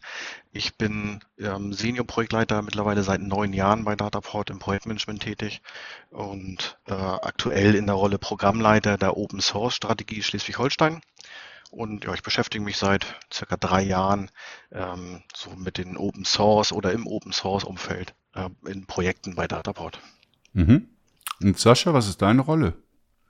Ja, genau. Mein Name ist Sascha Kern. Ich bin äh, Lösungsarchitekt bei Dataport und habe den Schwerpunkt ähm, Open Source. Ich komme aus dem Umfeld von Client-Architekturen bei Dataport und in Summe beschäftige ich mich jetzt schon seit ja, so rund 20 Jahren mit Open Source äh, Software und Technologien. Und das konkrete Projekt, was wir jetzt heute ja auch hiermit vorstellen, ähm, da bin ich seit Anfang an quasi in meiner Rolle dabei und begleite das. Mhm. Und äh, Dataport, was hat man sich darunter vorzustellen? Es ist keine Firma, sondern eine Einrichtung des öffentlichen Rechts. Stimmt das so? Ja, genau. Ähm, also wir sind eine Anstalt öffentlichen Rechts, eine AÖR, und wir sind der IT-Dienstleister für die öffentliche Verwaltung. Also heißt, wir begleiten den öffentlichen Sektor als Partner in allen Digitalisierungsvorhaben, von der ersten Idee bis zum äh, sicheren Betrieb in, in unserem Twin Data Center. Ähm, damit, also wir kooperieren auch mit Anbieterinnen oder mit Anbietern aus der Region, unterstützen die föderale IT-Kooperation, was bedeutet, dass wir die länderübergreifende Zusammenarbeit von unterschiedlichen Verwaltungen sozusagen in, bei Dataport sichern. Eure Kunden sind aber jetzt nicht die äh, gesamte Verwaltung im Bundesland Schleswig-Holstein, sondern auch darüber hinaus? Genau, als äh, Anstalt öffentlichen Rechts haben wir sogenannte Träger. Die Träger sind, also wir haben sieben Träger insgesamt, darunter sechs Bundesländer, das sind Bremen, Hamburg, Mecklenburg-Vorpommern, Niedersachsen, Sachsen-Anhalt und halt Schleswig-Holstein und darüber hinaus noch den, den äh, kommunalen IT-Verbund Schleswig-Holstein. Und da arbeiten wir dann sozusagen auftragsbezogen und nicht gewinnorientiert und schaffen dann sozusagen dadurch die Synergien unserer Träger. Das heißt, diese anderen Träger, Bundesländer, die haben keine eigenen IT-Einrichtungen oder IT-Organisationen, die für sie arbeiten. Das macht alles ihr oder gibt es da noch viel mehr? Nee, also auch in den Ländern gibt es noch ähm, IT sozusagen, die durch die Länder selber betreut werden. Das ist tatsächlich ganz unterschiedlich, je nach, je nach Bundesland. Ähm, in dem einen Bundesland sind wir tatsächlich übergreifend über mehrere Ministerien hinweg, sage ich mal. Ähm, in anderen Bundesländern haben wir vielleicht noch nicht, noch nicht so viel. Da gibt es dann zum Beispiel nur Justiz oder äh, nur die Steuer. Und genau, in Schleswig-Holstein und, und Hamburg setzen wir allerdings in, in mehreren Bereichen viel um. Dataport entwickelt ein Arbeitsplatzprodukt auf Basis des Linux-Betriebssystems. Für welche Zielgruppen ist das? Wen adressiert ihr damit? Genau, also wir entwickeln einen Arbeitsplatz, der das Ziel hat, äh, die ganze öffentliche Verwaltung zu, äh, zu bedienen und äh, basieren sollte halt auf Linux. Das ist halt das Besondere daran. Ähm, der Schwerpunkt daran ist, ähm, dass die Entwicklung für einen Kunden stattfindet, für das Land Schleswig-Holstein. Also den wollen wir im, im Schwerpunkt mit diesem Produkt bedienen. Es ist aber so, dass wir versuchen, diese Entwicklung übertragbar zu machen. dass es nachher nicht nur für einen Kunden einsetzbar ist, sondern ähm, wir wollen schon vermeiden, dass es eine kundenindividuelle Lösung wird. Genau, diese, Arbeits diese Arbeitsergebnisse wollen wir nachher auch öffentlich machen. Und ähm, dafür haben wir quasi eine eigene Rolle geschaffen im Projekt die das äh, begleitet, die quasi die Veröffentlichung mit arrangiert und auch das Feedback nachher an einer zentralen Stelle einsammelt. Das ist quasi eine Community Management Rolle, die wir da geschaffen haben. Okay, jetzt hat der, ich glaube, der Matthias hat am Anfang von der Open Source Strategie in Schleswig-Holstein erzählt. Ist dieser Linux Arbeitsplatz, ist der Bestandteil der Open Source Strategie? Ja, genau. Ähm, wir haben den Auftrag vom Land Schleswig-Holstein seit äh, Mitte oder Herbst äh, letzten Jahres, ein Programm einzurichten. Das wird halt Open Source Strategie Schleswig-Holstein genannt, mit mehreren Projektsäulen. Äh, darunter fällt der äh, sogenannte Plus 1 Linux Arbeitsplatz. Dann haben wir die Umsetzung von LibreOffice. Ähm, ein Modul ist Phoenix, also der unser Dataport webbasierter Arbeitsplatz. Dann haben wir noch zusätzlich die Prüfung von Fachverfahren auf äh, Linux-Kompatibilität und äh, die Prüfung oder die Suche nach einem alternativen Verzeichnisdienst. So, also jetzt nicht äh, Microsoft Active Directory, was wir jetzt einsetzen, sondern genau Open Source Alternativen dafür. Mhm. Aber der, der Arbeitsplatz, der setzt schon äh, auf Linux als Betriebssystem auf oder besteht er nur aus einzelnen Komponenten, die freie Software sind, aber dann auf, auf Windows läuft? Wie, wie sieht das aus? Nein, nein, also der Arbeitsplatz ist schon wirklich äh, Linux-Betriebssystem und ähm, ja, zum Großteil freie Software, möchte ich mal sagen. Mhm. Also du hast schon LibreOffice erwähnt. Was gehört sonst noch mit dazu? Ähm, zum Arbeitsplatz selber meinst du jetzt? Ja. Ja, das ist halt äh, dieses typische, was, was auf allen, also es ist ja quasi ein Bürokommunikationsarbeitsplatz, ne? Also das, da kann man sich eine Office vorstellen, aber auch halt solche Group, Groupware-Funktionalitäten, also Kalender oder Adressbücher, aber auch solche Sachen wie jetzt in der Corona-Zeit ja ganz, ganz wichtig geworden sind, so wie Videotelefonie und genau, also so gängige Software, die man auf so einem Büro-Kommunikationsarbeitsplatz hat. Mhm. Und wie sieht das bisherige Vorgehen bei der Entwicklung des Arbeitsplatzes in Schleswig-Holstein aus? Ja, also wir sind schon ähm, relativ lange dabei. Wir sind jetzt seit Ende 2019 haben wir quasi den offiziellen Auftrag von Schleswig-Holstein bekommen, ähm, dieses Produkt zu bauen. Und ähm, dann haben wir angefangen, dann sind wir gestartet mit einer Machbarkeitsanalyse. Das heißt, wir haben die Machbarkeit von Linux als Arbeitsplatzbetriebssystem in der Kundenumgebung relativ ausführlich, zum einen theoretisch, aber dann auch praktisch uns angeschaut. Und ähm, die Ergebnisse daraus es war relativ viel Papier, es waren über 200 Seiten. Die haben wir dann 2021 zur Verfügung gestellt dem Kunden und haben dann entschieden, dass wir quasi eine Zusammenfassung der Ergebnisse als eine Studie veröffentlichen. Genau, das haben wir Anfang 2022 jetzt gerade gemacht.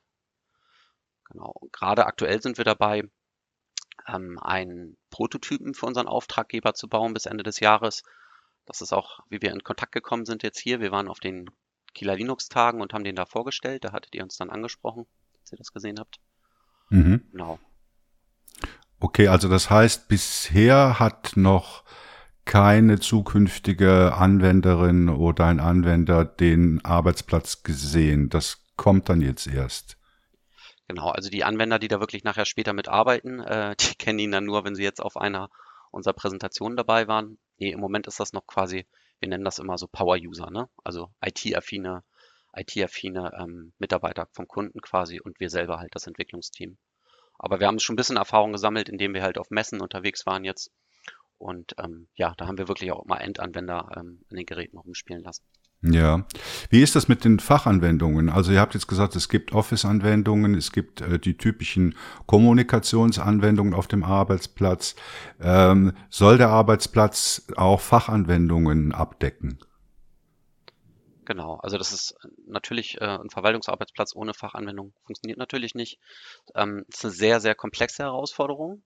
Ähm, und das ist auch so, dass wir, Matthias hatte das vorhin schon einmal aufgezählt, also wir haben eigene Projektsäulen gegründet in dem, in dem, ähm, in dem Programm äh, Open Source für Schleswig-Holstein und die Fachanwendungen sind da quasi eine eigene Projektsäule. Und damit wurde auch quasi schon begonnen, mit dieser Projektsäule dort zu arbeiten. Genau, ich hatte vorhin schon einmal skizziert, wir haben eine Studie veröffentlicht Anfang des Jahres. Da gibt es auch ein Kapitel, das nennt sich Themen im Detail. Und ähm, da haben wir so ein bisschen geschaut, was, was ist denn aus der Machbarkeitsanalyse das, das, was die äh, Leser am meisten interessiert. Und wir haben tatsächlich als erstes Thema da die Bereitstellung von nativen Fach, äh, Fachverfahren, Windows-Fachverfahren äh, beschrieben.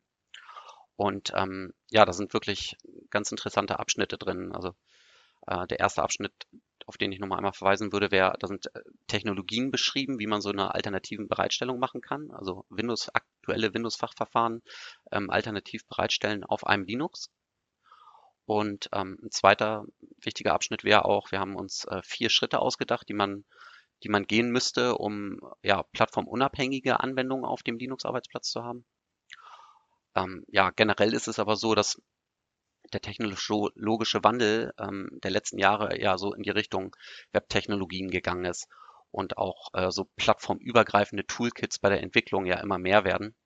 Also der Trend geht ja quasi von monolithischen Softwareentwicklungen die ganz, ganz oft betriebssystemspezifisch waren, zu plattformübergreifenden Softwareentwicklungen. Also, dass man eine Software auch über Webtechnologien zum Beispiel auf dem Tablet nutzen kann, ne? oder auf unterschiedlichen Betriebssystemen. Genau, aber wichtig ist halt auch, das beschreiben wir in den in den Abschnitten auch in dem Kapitel nochmal, dass, dass es schon heute wichtig ist, obwohl der Arbeitsplatz ja jetzt noch gar nicht da ist, dass man jetzt, wenn jetzt neue Verfahren kommen und neue Verfahren ausgeschrieben werden oder gesucht werden, dass man jetzt schon anfängt in Richtung ähm, plattformübergreifende Fachverfahren ausschreibt. Ne? Dass wenn jetzt Neuanschaffungen sind, dass man das da schon berücksichtigt. Genau. Und ich sag mal, bestehende Fachanwendungen, die auf Webtechnologie äh, berufen, die kann man ja dann nach wie vor verwenden. Da spielt das Betriebssystem genau, ja keine Rolle. Quasi das sind quasi Geschenke, die wir direkt so ja. äh, bedienen können an ja. der Stelle, genau. Also die Studie, die du gerade erwähnt hast, da habe ich neulich bei uns auch schon drüber geschrieben. Ähm, ich verlinke die in den Show Notes. Also wer da noch mal reinschauen will, findet einen Link auf, auf diese Studie. Jetzt, ähm, also Linux an Behörden, wie, wie seht ihr das selbst? Ist das für euch ein willkommener Wechsel oder eher eine Herausforderung, die äh, doch ein bisschen was anderes ist, als was ihr bisher gemacht habt? Wie, wie, wie ist das? Gibt es da ein weinendes und ein lachendes Auge oder ist, läuft alles in, in die richtige Richtung aus eurer Sicht? Ja, das hast du ganz gut beschrieben. Also eigentlich äh, beides ein bisschen. Ne? Ähm also erstmal ist es für uns ja kein vollständiger Wechsel. Äh, als IT-Dienstleister, wir haben ja ganz, ganz viele Produkte im Angebot und ähm, für uns ist das quasi eine Erweiterung unseres Produktportfolios in Richtung äh, weitere Arbeitsplatzmodelllinie. Ne? Also die Entscheidung, welches, welches Arbeitsplatzmodell ein, ein Kunde einsetzt, die liegt ja bei ihm, ne? ob er ein Windows einsetzen möchte oder ein Linux einsetzen möchte. Nichtsdestotrotz ist es sowohl ja für den Kunden als auch für uns als IT-Dienstleister jetzt so eine, so eine Chance, da auch mehr ähm, digitale, digitale Souveränität ähm, zu erzeugen, indem wir es schaffen, ja quasi mit einem weiteren Produkt in unserem Portfolio den Kunden die Wahl zu lassen, welches Betriebssystem er möchte. Ne? Also ja. Das, das ist schon der richtige Weg. Und in die Machbarkeitsstudie hatte ich ja eben auch schon mal ein bisschen weiter angesprochen. Also äh, wir kommen da eigentlich zu einem Fazit und das Fazit lautet, äh, man hat es schon oft gehört, dies Jahr ist äh, Linux reif für den Arbeitsplatz. genau, und ähm, das haben wir quasi in dieser Machbarkeitsstudie halt äh, rausgearbeitet und nachher auch versucht in der öffentlichen Studie nochmal zum Ausdruck zu bringen. Ne? Mhm. Und ähm, ja, aber generell ähm, ist das natürlich eine super spannende Aufgabe, auf die wir uns freuen. Ne? Ja. Schaut ihr auch auf andere ähnliche Projekte? Also wir erinnern uns alle an den Linux, an das Linux-Projekt in München, was ja dann gescheitert ist, äh, aus diversen Gründen. Äh, lernt, lernt ihr von solchen Projekten, die sehr gut gelaufen sind oder, oder schlecht gelaufen sind? Ja, also wir hatten in der ähm, Machbarkeitsanalyse kamen tatsächlich auch Kollegen, die damals beim Linux-Projekt dabei waren, auf uns zu und wir hatten auch mehrere Gespräche mit denen. Also wir haben ähm, ja sehr viel auch von denen lernen können und das ist auch mit in die Studie eingeflossen. Aber äh, ja, tendenziell ist ähm, ja Linux ja jetzt inzwischen schon, ich, ich glaube, fast 20 Jahre her und es ist natürlich Wahnsinn, was für ein technologischer Fortschritt da auch passiert ist gerade auch in, in Bezug auf Linux und äh, quasi auch diese Endgeräte oder Arbeitsplatzfähigkeit. Ähm, aber auch also diese andere, diese andere Blickwinkel, zum Beispiel solche Sachen wie Enterprise Support für ein Linux. Ne? Äh, heutzutage lässt er sich echt einfach einkaufen. Vor 20 Jahren sah der Markt da noch anders aus. Ähm, München war aber definitiv ein Pionierprojekt. keine Frage. Ähm, zu dieser Zeit muss man aber auch sagen, ne? Und ähm, hat natürlich ganz, ganz viel Aufmerksamkeit gekriegt, als, als äh, Microsoft da damals präsent wurde. da ist ja ganz, ganz viel durch die Presse gegangen. Aber in Summe würde ich das Ganze, du hast vorhin einmal das Wort Scheitern in den Mund genommen. Das würde ich in dem Zusammenhang gar nicht verwenden, das Wort, weil ähm, eigentlich haben die echt Großes vollbracht da damals, auch gerade ne, in Bezug auf, wie lange das schon her ist. Und ähm, da sind ja natürlich auch ganz, ganz viele Sachen, die die damals entwickelt haben, die sind natürlich auch wieder eingeflossen ne, in die Produkte oder in die, in die Open Source Community. Also von da aus profitieren wir da gerade jetzt schon alle von. Ja, das ist ein guter Hinweis, das nicht als Scheitern zu bezeichnen. Ja, sehe ich, sehe ich auch so.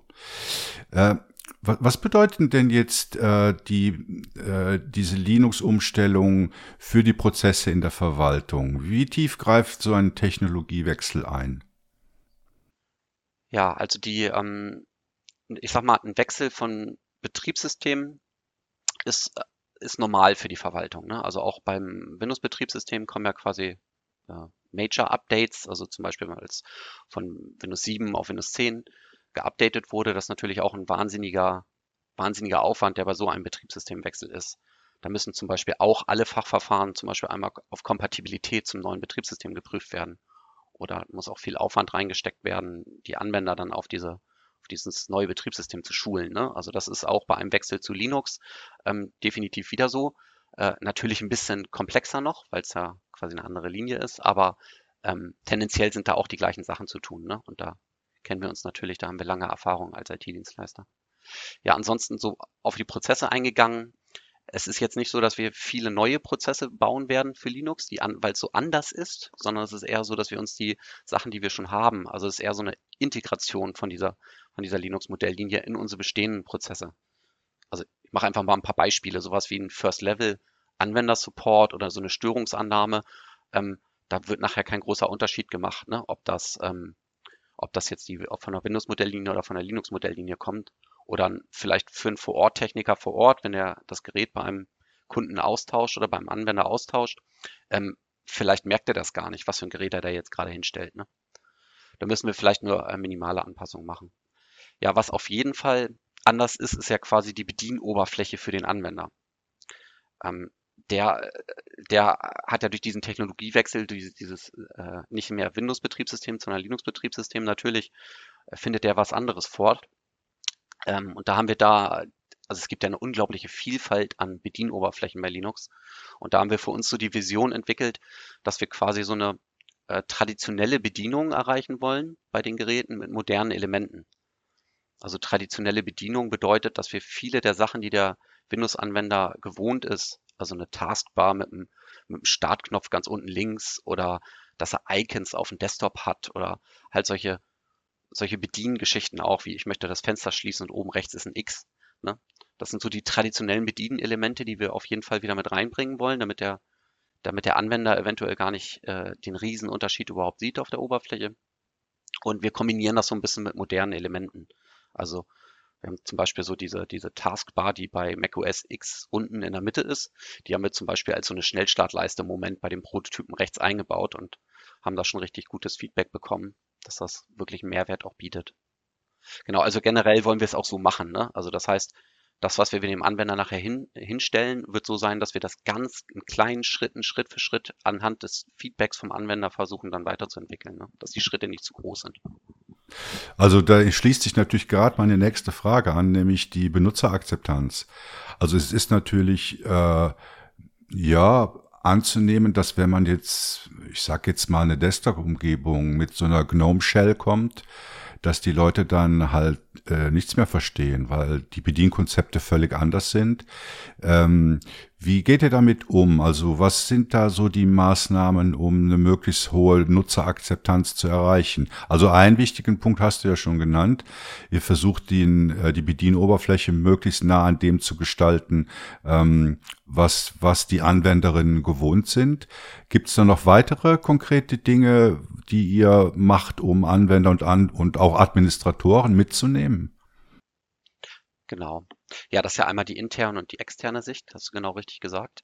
Ähm, ja, also wir werden auf jeden Fall so ein ähm, begleitendes Transitionsmanagement nennt sich das. Also wenn ein Produkt quasi ähm, beim Anwender ankommt, Ähm, das werden wir auf jeden Fall aufbauen quasi im Projekt. Das heißt, dass wir nicht nur die Kunden mitnehmen, also die Auftraggeber, die dann, die dann das bestellen, das bei denen in der Verwaltung dieser Linux-Arbeitsplatz kommt, sondern wir müssen ja auch vor allen Dingen äh, die Anwender mitnehmen. Und ähm, das ist auf jeden Fall eine große Herausforderung.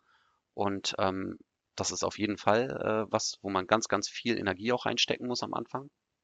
Und ähm, ja, das andere ist das, was du meintest, ähm, die Administratoren. Also man muss auch gucken, dass wir eine interne Transition hinkriegen bei Dataport.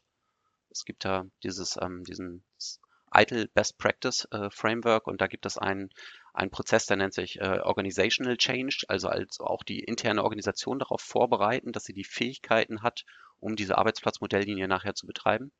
Das ist auch ganz, ganz wichtig und muss auch projektbegleitend gemacht werden. Genau. Und was du eben sagtest mit dem, äh, mit dem Gnom, ähm, es ist so, dass wir gerade auch ganz, ganz viel Energie da reinstecken, dieses Bedienkonzept wirklich zu erproben. Wir haben uns da auch eine professionelle Unterstützung aus unserem eigenen ähm, Dataport Softwarehaus geholt. Da haben wir einen Bereich, der beschäftigt sich nur mit ähm, UX, UI-Themen und da hatten wir zwei ähm, ja, UX, UI-Designer mit an Bord, die uns geholfen haben, den Prototypen ja, hinsichtlich der Benutzbarkeit ein bisschen zu optimieren. Bedeutet das denn, dass ihr die Benutzeroberfläche tatsächlich neu macht oder setzt ihr auf bestehenden Desktop-Environments wie KDE Plasma oder XFCE oder sowas auf? Genau, also wir setzen auf bestehenden auf. Ähm, ich hatte ja vorhin gesagt, wir sind schon ein bisschen länger dabei. Wir haben verschiedene Sachen auch schon ausprobiert. Äh, wir haben zum einen mit dem Genom das einmal gemacht, dass wir ihn komplett angepasst haben, so wie wir uns das vorgestellt haben. Das hat gut geklappt. Aktuell sind wir mit Mate dabei. Ähm, aber generell ist es so, dass wir eigentlich den, den, den Standard Gnome oder den Standard Mate nehmen, wie er aus der Distribution kommt, und wir konfigurieren ihn nur um. Also wir, wir ändern nichts. Ähm, wobei, man könnte jetzt sagen, wir haben schon ein paar Sachen geändert. Also ganz häufig hat man das ja auf ähm, den Oberflächen, dass da so, so Denglisch-Geschichten sind, ne? Also dass in den Menüeinträgen sich plötzlich irgendwo was Englisches verbirgt, obwohl man ja auf Deutsch gestellt hat. Und ähm, da haben wir tatsächlich schon Sachen angepasst, aber da sehen wir dann auch zu, dass diese Anpassungen oder diese, diese Fehler, die wir finden, dass wir die dann auch upstream bekommen, ne? Dass wir das nicht zukünftig, äh, dass wir nicht ein Dataport Gnome oder ein Dataport Mate pflegen müssen, sondern dass das wirklich dann in die Community zurückgeht und in die Upstream-Projekte kommt, das, was wir ändern. Da profitieren ja quasi dann alle von, ne? Wir, weil wir es nicht selber pflegen müssen und die Community, weil sie es dann auch an anderen Stellen nutzen mhm. kann. Dann. Ähm, Ihr habt gerade die Trägerbundesländer aufgezählt. Was ist jetzt, wenn andere Bundesländer kommen oder wenn Organisationen, Behörden aus Deutschland, äh, aus Österreich oder der Schweiz kommen?